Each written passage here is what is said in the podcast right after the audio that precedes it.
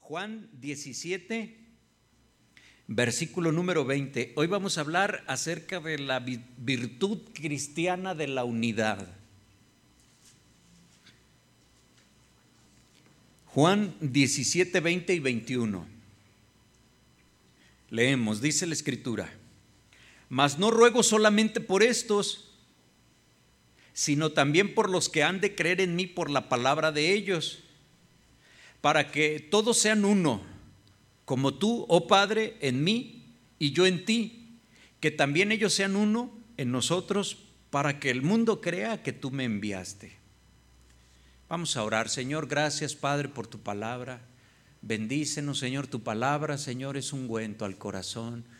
Danos de ese descanso, danos de esa fortaleza, Señor, que nosotros necesitamos, Señor pero sobre todo el discernimiento para que la palabra de hoy, Señor, llegue al corazón, que lo que has preparado para nosotros, tu pueblo, Señor, nos gocemos con este alimento, Señor, que nutra nuestro espíritu, nuestra mente. Te lo pedimos en el nombre de Jesús, Señor. Amén. Amén. Dice e, este pasaje, si usted se fija en su Biblia, en algunas está escrito en rojo, mas no ruego solamente por estos. Jesús está orando. Si usted tiene tiempo, o dése un tiempo para que usted pueda leer todo este pasaje donde Jesús, antes de ser crucificado, ora por sus discípulos. ¿Sí? Dice, no solamente ruego por estos, por los doce, ¿sí? sino también por los que han de creer en mí por la palabra de ellos. ¿Esos quiénes somos? Nosotros, ¿verdad? Aunque han pasado cuántas generaciones, híjole, pues no sabemos, pero hasta acá llega que hemos creído por el testimonio de, de los apóstoles que escribieron la palabra de Dios, inspirados por el Espíritu, ¿verdad? Dice, para que todos sean uno. ¿Cuál es el propósito? Que todos seamos uno. Dice, oh Padre, Dice, como tú, oh Padre, en mí. Jesús y el Padre son uno. Pone ese ejemplo así. Dice, y yo en ti, que también ellos sean uno en nosotros, para que el mundo crea que tú me enviaste. Es importante mantener la unidad con nuestros hermanos y con nuestras hermanas en Cristo Jesús, para que el mundo que no conoce de Dios, el mundo que cree tantas cosas, sus filosofías, cada quien forja sus mentes, sus criterios. Todo ese mundo crea y conozca a nuestro Señor y Salvador Jesucristo. La unidad entonces es tan importante para que el inconverso se acerque a Jesús. Así como tu Padre, dice Jesús, tú y yo somos uno, yo en tú en mí y yo en ti, así estos doce y los que han de creer en ellos todos seamos uno, así el mundo sabrá que Cristo existe, que Cristo es real. ¿Sí? Si, esa unidad se encuentra en el mundo, si es el mundo, la gente sin Dios percibe la unidad entre los cristianos, eh, conocerán realmente quién es Jesús y su palabra. ¿Cómo podemos nosotros tener una relación con Jesús? La gente al no conocer a Dios, algunos hasta blasfeman. Y hablan de cosas, ¿verdad? De actitudes. Cuesta trabajo decirlo desde el púlpito, de, Jesús que, que tenía relación con mujer. Algunos otros, más osados, no sé cómo decirle, hablan de relaciones homosexuales. Imagínese nada más. ¿Sí? Que uno se, la piensa de decir cosas así. Y la gente a veces lo afirma nada más porque por ahí alguien leyó. Pero la Biblia dice que si nosotros estamos unidos en Jesús, Él con nosotros, es decir, en su palabra, no nos separamos de ella, el mundo va a saber cómo es Jesús. Realmente. ¿Sí? Si los cristianos no podemos llevarnos bien entre nosotros, ¿cómo entonces podríamos hacer que las personas vengan al cristianismo? Si nos ven divididos, si, si la familia cristiana del barrio es la familia más mal portada, ¿cómo ganará a los vecinos? que escuchan, que saben de los dimes, diretes, no es algo entonces atractivo. La unidad tiene mucha importancia en el evangelismo. La unidad tiene mucha importancia en que nosotros podamos atraer gente a Cristo y sean salvadas del infierno. Las personas tienen suficientes problemas, muchos. Unos se los buscan, otros llegan, igual nosotros, ¿verdad? Pero si los cristianos no nos llevamos bien, si no buscamos la unidad de la cual vamos a estar hablando como virtud cristiana, entonces la gente dice, bueno, ¿para qué voy a lo que me ofrecen? ¿Para qué me acerco a una nueva religión? me salgo de la mía si no veo algo atrayente en ellos? ¿Para qué agregar los más problemas a, mi vida? Aparte de los que tienen, ahora les van a empezar a decir aleluyas. Ahora los van a desheredar, etcétera, etcétera, ¿verdad? Cuando nosotros hablamos de la palabra unidad, ¿qué viene a su mente? Alguien puede pensar en la unidad de un automóvil, es decir, en un foco, ¿verdad? Esa es una unidad. Alguien muy metido en el transporte puede decir, bueno, pues la, una unidad se refiere a un vehículo. ¿Qué usted entiende por la palabra unidad? Sí. Ahora, en, el sentido en que hablamos, si usted sabe a lo que nos estamos refiriendo, ¿para qué necesitamos nosotros esa unidad? Sí. Si nosotros buscamos, nos afanamos en tener unidad en la familia, tener unidad como iglesia, como hermanos, ¿sí? inclusive en nuestros trabajos, si hay unidad, ¿qué beneficios tendríamos? Bueno, la respuesta es obvia, ¿verdad? Vemos la división en el trabajo y vemos cómo se atrasa mucho esa empresa, ese negocio, y decimos, si hubiera unidad, las cosas marcharían mejor, habría mejor dividendo, mejores cosas, ¿verdad? Hay una diferencia que debemos remarcar bien entre lo que es uniformidad y unidad. La uniformidad es en las cosas que salen de un mismo molde. Por ejemplo, un vaso desechable. ¿Se ha fijado que todos los vasos desechables son iguales? Uno que otro que venga con defectito pero son iguales. Los automóviles que salen son iguales. En una ocasión, una, eh, una persona de aquí de la iglesia me comentó que, bueno, dejó su carro estacionado ahí en una calle del centro. Fue a hacer sus mandados al banco y bueno, ya sabe uno que anda apurado, sales de un lado para alcanzar a llegar a otro y, llegó a donde había dejado su carro y, lo abrió ¿sí? Se sentó en el carro, puso ahí sus papeles, lo que traía, y, cuando lo, lo, prende, notó que la palanca estaba rara. Y dice, ay, está rara. No, no percataba que era, es que ese carro era automático y el de él era estándar. Un suro. De esos que la misma llave abre todos, ¿verdad? Y, y, ya, y luego atrás vio que traían cosas y dice, ay, se salió, no, su carro estaba tres, cuatro carros atrás. Pero era el mismo modelo, el mismo color, bueno, abrió con la misma llave. Hay cosas que nosotros podemos ver que salen de, un mismo molde o de, eh, de una misma fábrica, elaborados de una misma manera, ¿sí? Pero la unidad exige más esfuerzo que la uniformidad. Dios quiere que su pueblo sea unido, por supuesto.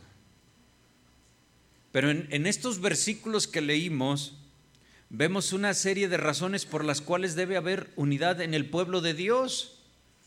Repito el pasaje, dice, mas no ruego solamente por estos, sino por los que también han de creer por la palabra de ellos para que todos sean uno. Ese es el propósito de la oración de Jesús.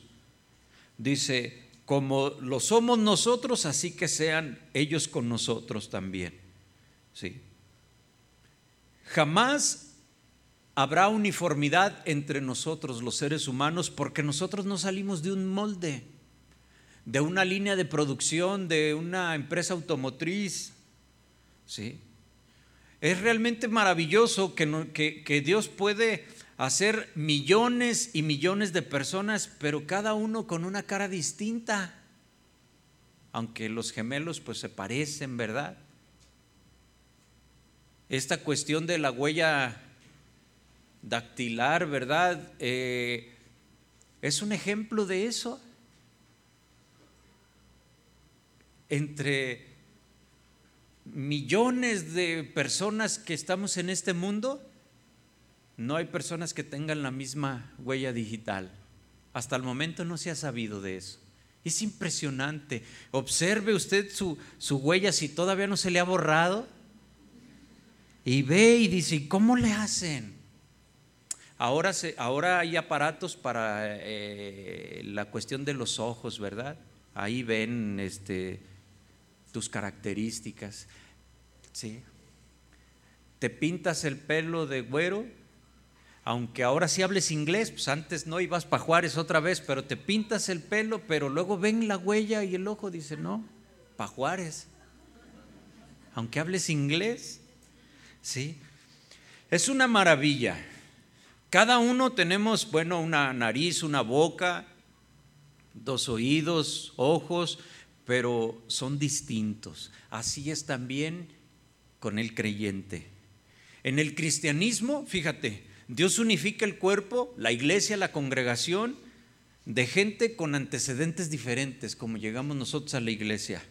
Algunos han crecido en el cristianismo, no conocen otra cosa, nacieron en cuna cristiana ¿sí? Otros conocen la verdad de Dios después de haber estado en diferentes religiones. ¿sí? Testigos de Jehová, de la luz del mundo y se salieron rápido. ¿sí? Y conocen.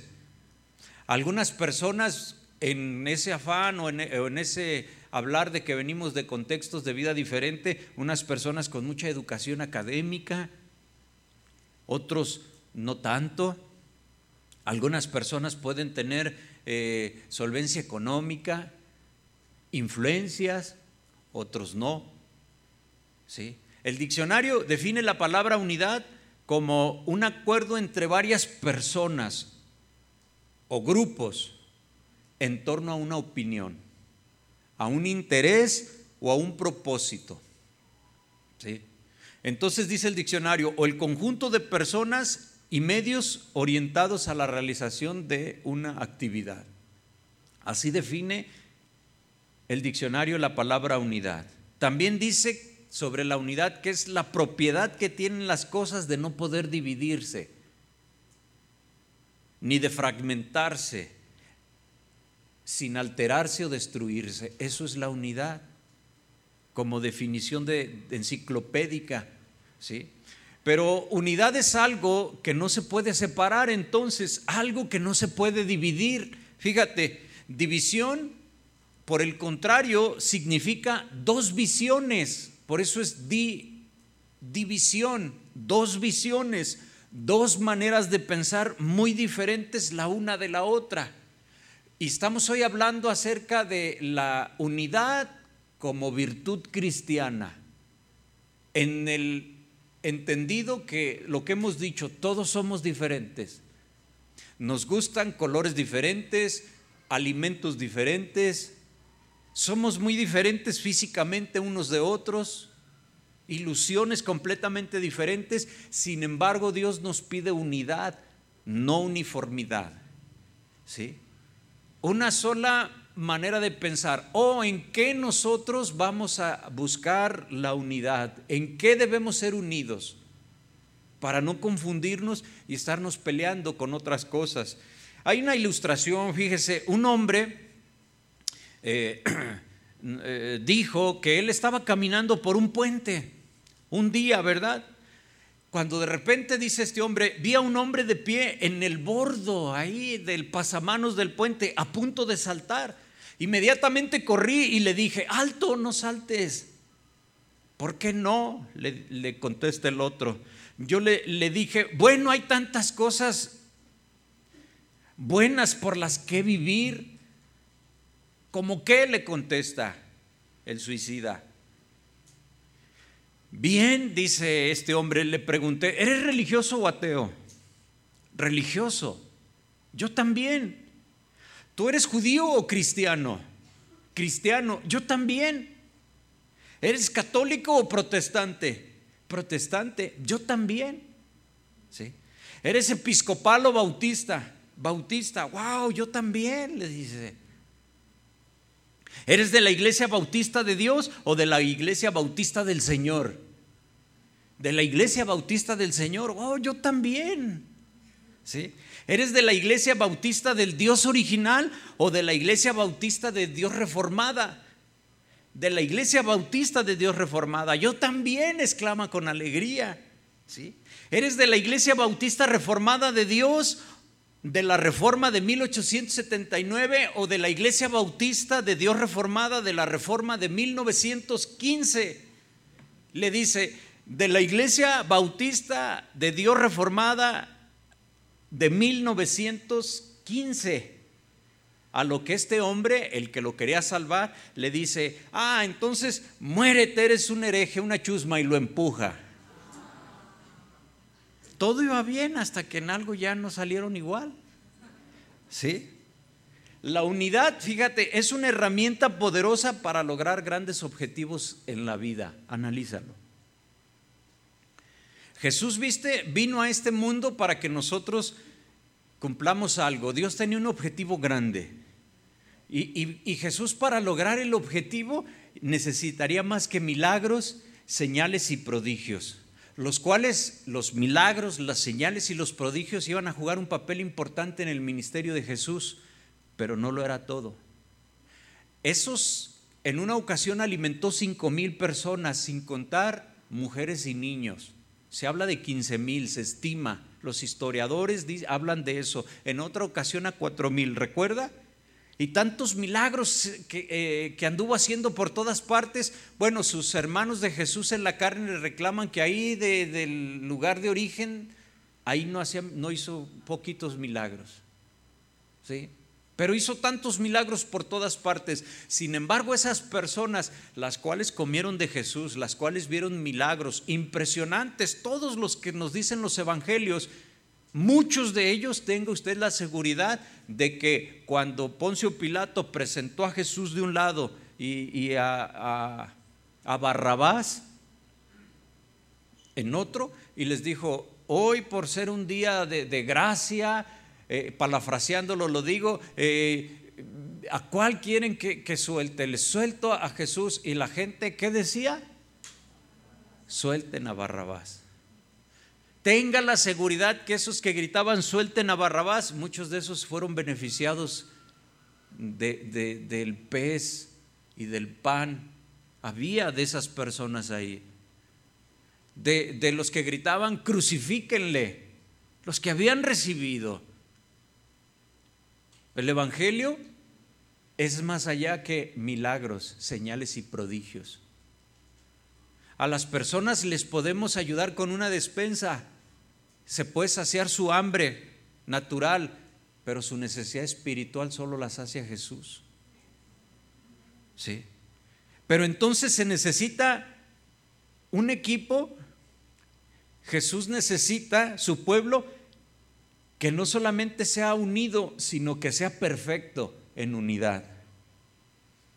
Usted estará de acuerdo en esto. Una familia que trabaja unida logra hacer grandes cosas.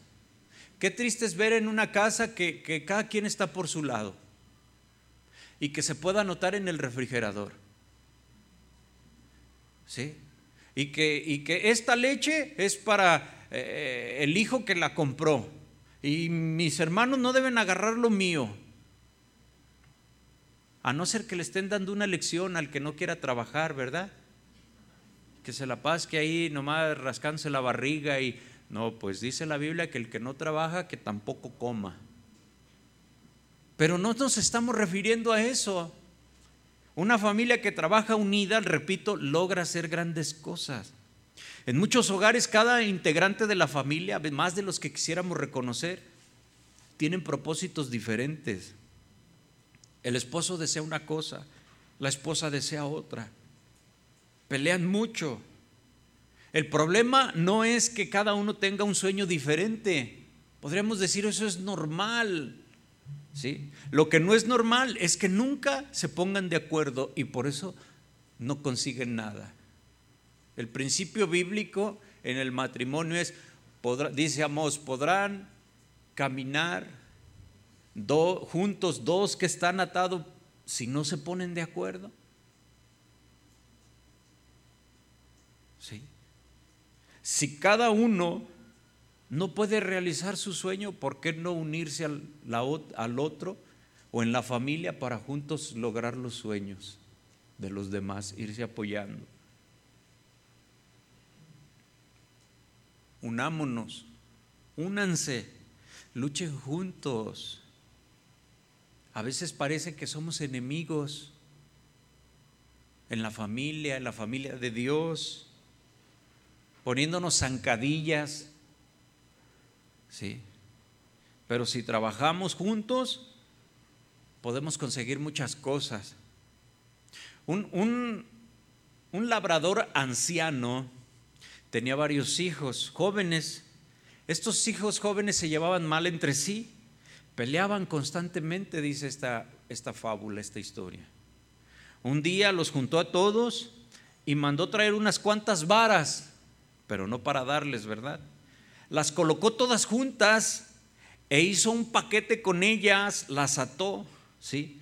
Y les preguntó cuál de ellos podría romper ese atado de varas.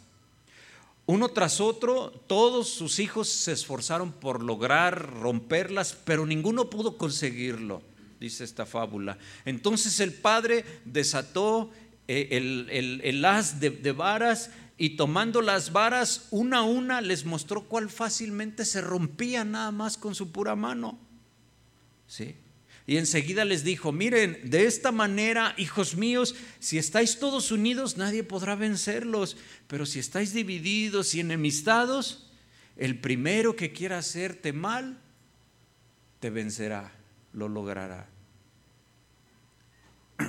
¿Cómo podemos nosotros conservar la, unidad?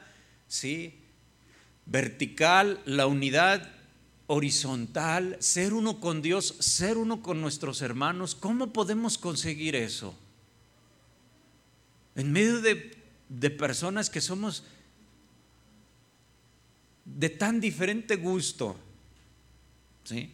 Obviamente Dios nos está hablando de una unidad espiritual. Tenemos que empezar por ese punto. Es la unidad espiritual en donde Dios quiere que tengamos. Si estamos unidos en amor, fluyen todas estas características, virtudes de las cuales hemos estado hablando ya por muchos servicios. Los objetivos se van cumpliendo poco a poco si nosotros tenemos unidad espiritual. Yo, tengo, yo puedo tener unidad con usted solamente si usted tiene unidad con Cristo refiriéndonos a la unidad espiritual, por supuesto. Si no estamos unidos con Cristo, no podemos tener unidad entre nosotros. Estamos en equipos diferentes. Un jugador en un equipo determinado, pues no está en unidad con el jugador del equipo contrario, obviamente. Se están en equipos diferentes, tienen metas que incluso son opuestas. Los cristianos solamente podemos estar unidos con aquellos que están unidos con Cristo. Esto se oye quizás de motivo a, a mala interpretación. Fíjate hermano, la unidad entre dos o más personas recibe su virtud de lo que estamos hablando, la recibe completamente de algo ajeno. Voy a tratar de explicar. La unidad en sí misma es neutral hasta que otra cosa externa a esa unidad le da bondad o le da maldad. Por ejemplo, si como en Lucas 23, 12 nos dice que Herodes y Pilato, si se unifican por su desprecio común que tenían a Jesús, se unieron pero esa no era una buena unidad. Lucas 23, 12 dice, y se hicieron amigos Pilato y Herodes aquel día, porque antes estaban enemistados entre sí. Se unieron, pero ¿cuál fue la razón de unirse? Contra Jesús. ¿Sí? Entonces podemos ver cómo eh, la, la unidad en sí misma es neutral hasta que algo externo la, define sea bondad o sea maldad. Hechos 16, 25 narra una historia hermosa conocida entre los cristianos sobre Pablo y Silas cantando en la cárcel por causa de Cristo. Dice, pero a medianoche orando Pablo y Silas cantaban himnos a Dios y los presos los oían.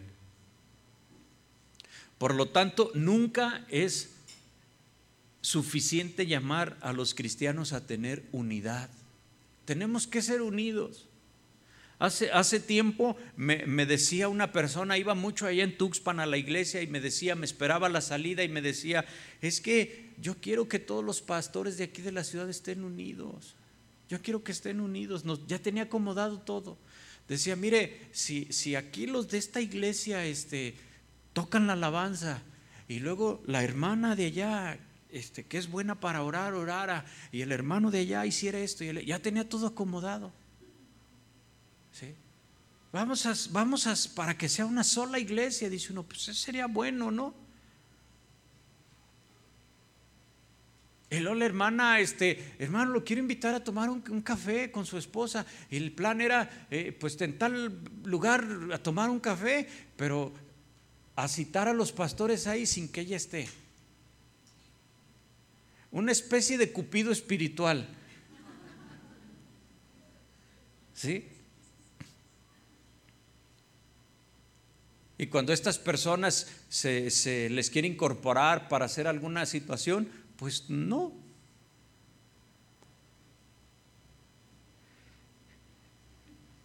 Nunca es suficiente llamar a los cristianos a tener unidad así nada más escuetamente. Tenemos que entender lo que la palabra de Dios nos dice.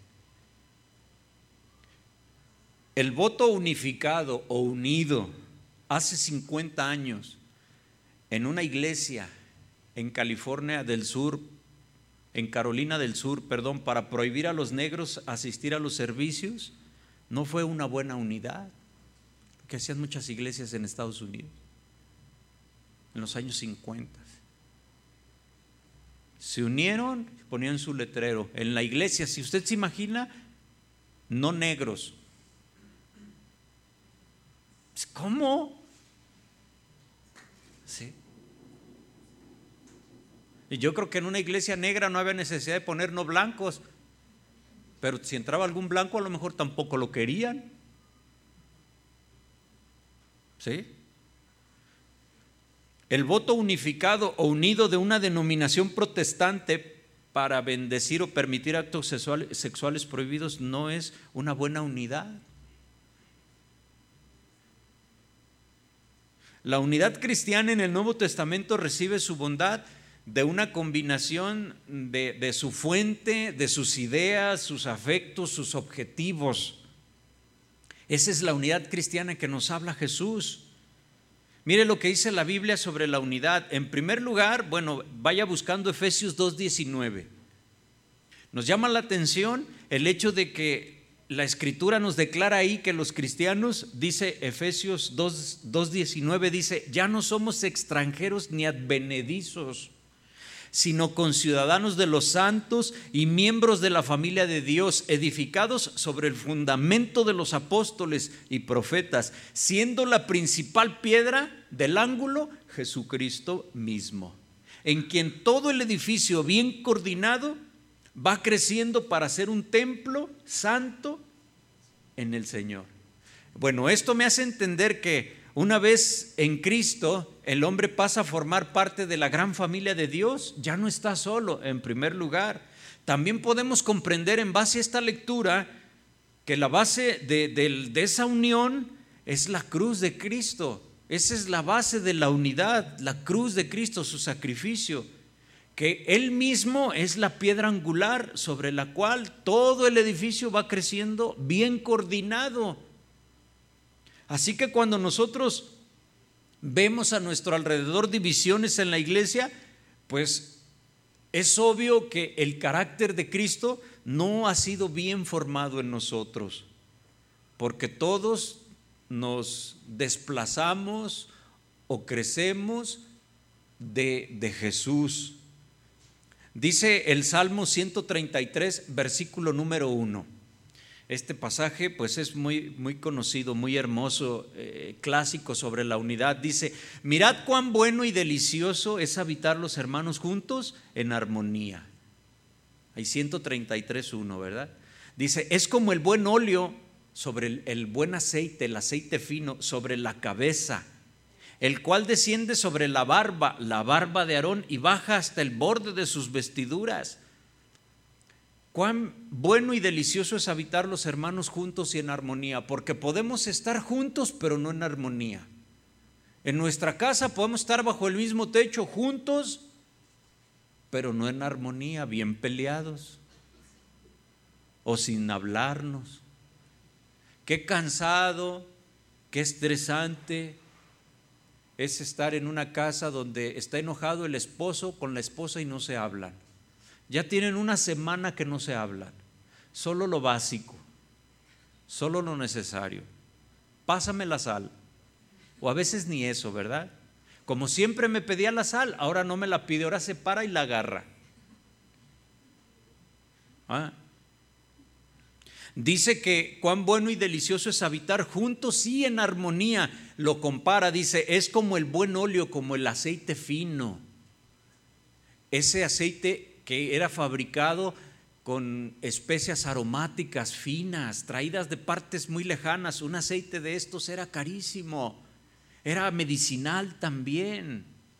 Aparte de ser fragante, oloroso, era curativo y servía para ungir. Era un aceite especial, ¿verdad? Dice, el cual desciende sobre la barba. Puede uno decir, ¿a qué se refiere eso? La barba de Aarón del, sacerdote dice, y baja hasta el borde de sus vestiduras. Imagine que con un recipiente grande, con aceite suficiente, aromático, empezaban a, a, poner, a vaciar aceite sobre Aarón y empezaba el aceite a bajar y le empezaba a escurrir por sus barbas, que ellos se caracterizaban por las barbas muy largas, le empezaba a escurrir por su barba todas sus vestiduras hasta, hasta el borde de sus vestiduras, estilando todo, empapado completamente, es decir, no dejaba de caer, no dejaban de ponerle ese aceite. ¿Qué significa eso?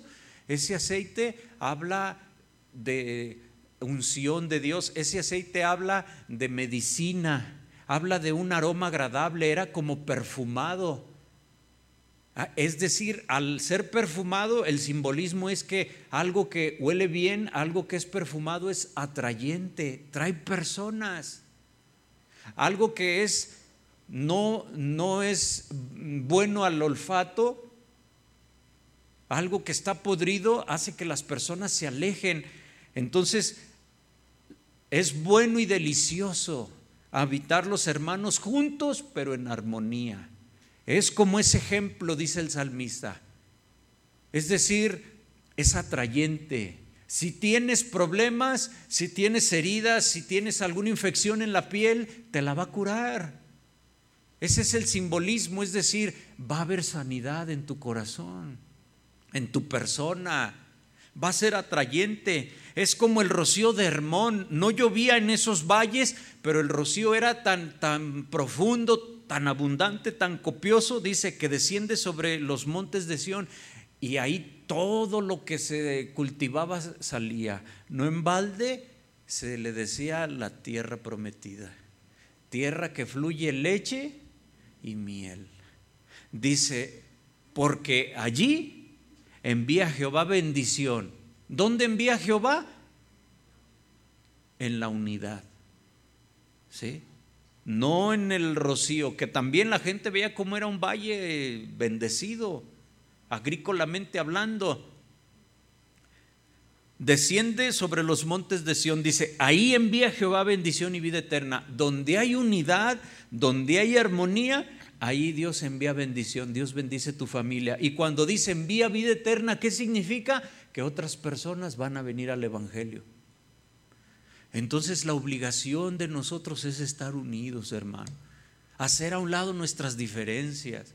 Hacer a un lado eh, nuestros egoísmos. Y estar unidos. Y así más personas, familiares tuyos, van a venir a Cristo. Dios va a enviar vida eterna ahí. Y van a conocer a Cristo. Este versículo que nos llama a mirar Mirad, dice este pasaje, cuán bueno y delicioso es. Nos invita, otras versiones dicen, a darnos cuenta de lo bueno que es la comunión entre hermanos. Repito, estar juntos no es sinónimo de unidad. Dicho de otra forma, no quiere decir que por estar juntos necesariamente estamos unidos. La palabra bueno, cuán bueno y delicioso, la palabra bueno viene del hebreo tov, que se traduce o se puede traducir como favorable, agradable. Tiene varios sinónimos, encantador, bueno. Entonces podemos decir que la comunión es vital porque es favorable a nuestra vida espiritual, aparte que es deliciosa, disfrutable, agradable. ¿Sí? Y envía el Señor bendición y vida eterna. Un ejemplo bíblico sobre la falta de unidad. Bueno, uno de los escritos muy hermoso en la Biblia es la primera carta de Pablo a los Corintios. Ahí en 1 Corintios del 1 al 11, esa carta se nos muestra una iglesia con muchos problemas. 1 Corintios o la iglesia de Corinto era una iglesia con muchos problemas. También vemos al apóstol exhortando, no con base a su autoridad, sino él exhortaba con base en Cristo. Los corintios aparentemente estaban experimentando divisiones. Dice ahí 1 Corintios 1:11. ¿Sí? Al menos eso es lo que le habían informado a Pablo. Dice, porque he sido informado acerca de vosotros, hermanos míos, por los de Chloe, que hay entre vosotros contiendas. Todos estaban corriendo tras sus maestros, y olvidaban que Cristo es quien permite a los creyentes tener comunión. Dice ahí Corintios 1.12, 1 Corintios 1.12, se lo voy a leer. Dice, cada uno de vosotros dice, fíjese si no estaban desunidos, Pablo le está diciendo a la congregación, algunos dicen, yo soy de Pablo, yo soy de Apolos, yo soy de Cefas, otros decían, yo de Cristo. ¿Acaso está dividido Cristo? Les dice él. ¿Fue crucificado Pablo por vosotros? ¿A mí me crucificaron por ustedes? ¿Yo, di mi vida por ustedes? ¿O fuiste bautizados en nombre de Pablo? Bueno, la respuesta todos la sabemos a esas preguntas. Un rotundo no, no fue crucificado Pablo. Él no murió por nosotros. No fuimos bautizados en nombre de Pablo. Los que han sido bautizados no decimos te bautizo en nombre de Pablo. No, como dijera Pablo en otras circunstancias, en otros escritos, de ninguna manera. Entonces su exhortación, su exhortación es la siguiente en, en el 1.10 de 1 Corintios. Dice, os ruego pues hermanos por el nombre de nuestro Señor Jesucristo que habléis todos una misma cosa. Ojo, que habléis todos una misma cosa y que no haya entre vosotros divisiones, sino que estéis perfectamente unidos en una misma mente y en un mismo parecer. Esto es admirable, que Pablo no reacciona irritado, no diga las cosas basándose en la autoridad que tenía como apóstol, al contrario, pide a la iglesia en nombre de Cristo que mantengan la unidad. Esa exhortación nos debe de despertar a nosotros también. En muchos casos estamos divididos y deberíamos hacernos esta pregunta, ¿está dividido Cristo? Por supuesto que no. ¿Sí? Fíjese Efesios 4, 1, verso 6. Lo que Pablo le dice en, en este caso a los efesios. ¿Sí? Los invita, los exhorta a guardar la unidad, pero con estas palabras.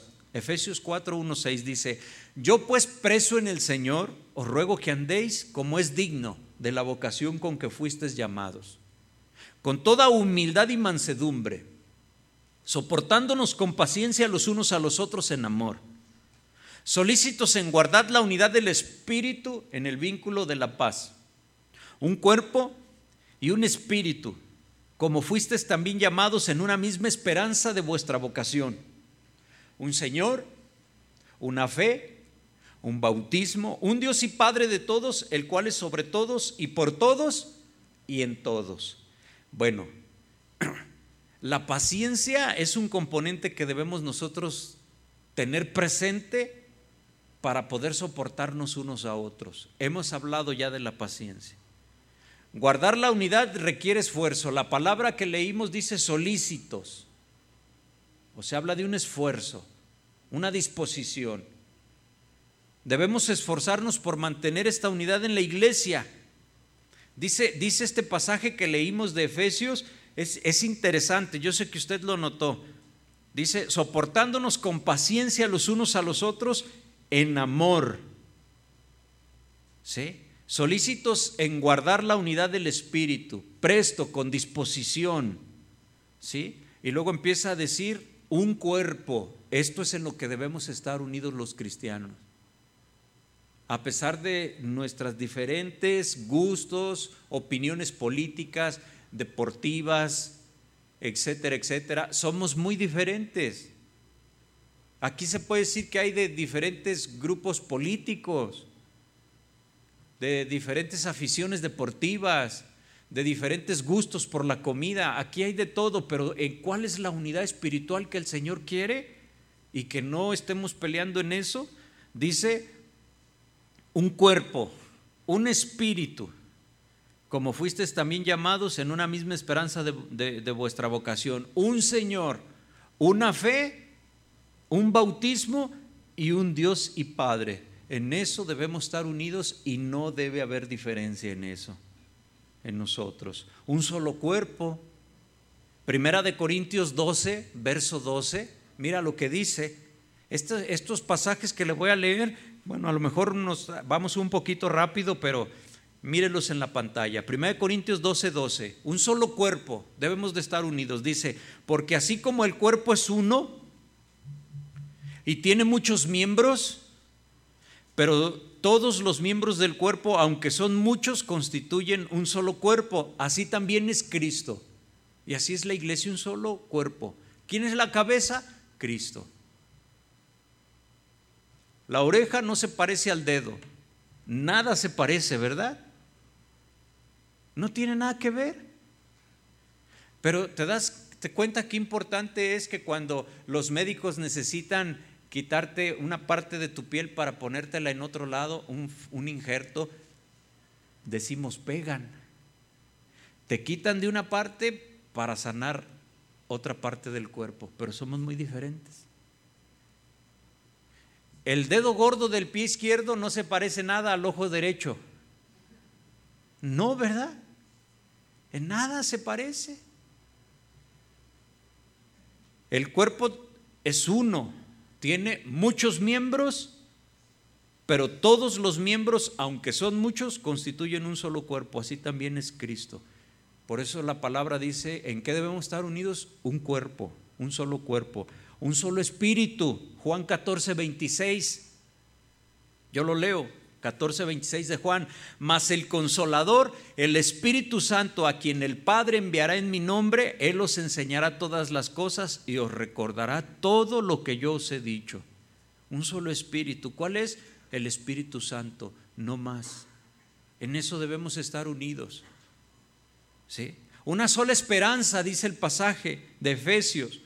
Pero ahora fíjate, primera de Pedro 1.3. Bendito sea el Dios y Padre de nuestro Señor Jesucristo, que según su gran misericordia nos ha hecho nacer de nuevo a una esperanza viva. Nacimos de nuevo para una esperanza, mediante la resurrección de Jesucristo de entre los muertos. Una sola esperanza. ¿Cuál? La de la resurrección. Estaremos un día con el Señor. En eso debemos conciliar todos y pensar lo mismo. Un solo espíritu, no hay más, es solamente el Espíritu Santo. Hay quienes lo niegan. Una sola esperanza, ¿sí?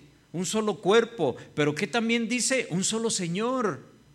Hay personas que tienen diferentes señores, ¿no? Primera de Timoteo 6:13 dice, Primera de Timoteo 6:13, te mando delante de Dios que da vida a todas las cosas y de Cristo Jesús que dio testimonio de la buena profesión delante de Poncio Pilato, que guardes el mandamiento sin mancha ni reproche hasta la manifestación de nuestro Señor Jesucristo, un solo Señor. 15, la cual, se, la cual manifestará a su debido tiempo el bienaventurado y único soberano, el Rey de Reyes y Señor de Señores. Un solo Señor. Jesucristo es nuestro Señor. Dice el 16, el único que tiene inmortalidad y habita en luz inaccesible, a quien ningún hombre ha visto ni puede ver. A Él sea la honra y el dominio eterno. Amén. Sí, qué impresionante. Y dice, una sola fe, dice Efesios. Pablo dice. Juan 11, 25, se lo leo. Juan 11, 25 y 26, Jesús les dijo, yo soy la resurrección y la vida. El que cree en mí, aunque esté muerto, vivirá. Y todo el que vive y cree en mí, no morirá jamás. Pregunta después, ¿crees esto? Esa es nuestra fe, una sola fe, que en Jesucristo somos nosotros resucitados, vida eterna. Creemos que aunque estemos muertos, viviremos. El día de la muerte nos ponemos triste en la carne. Pero ¿usted cree que el cristiano que murió está triste? Dice la escritura, ausente del cuerpo, presente con el Señor. En el momento en que Dios tenga bien llamarte, en ese mismo momento se terminó tu fe, eres transformado, eres perfeccionado y estás en la mismísima presencia del Señor en el paraíso.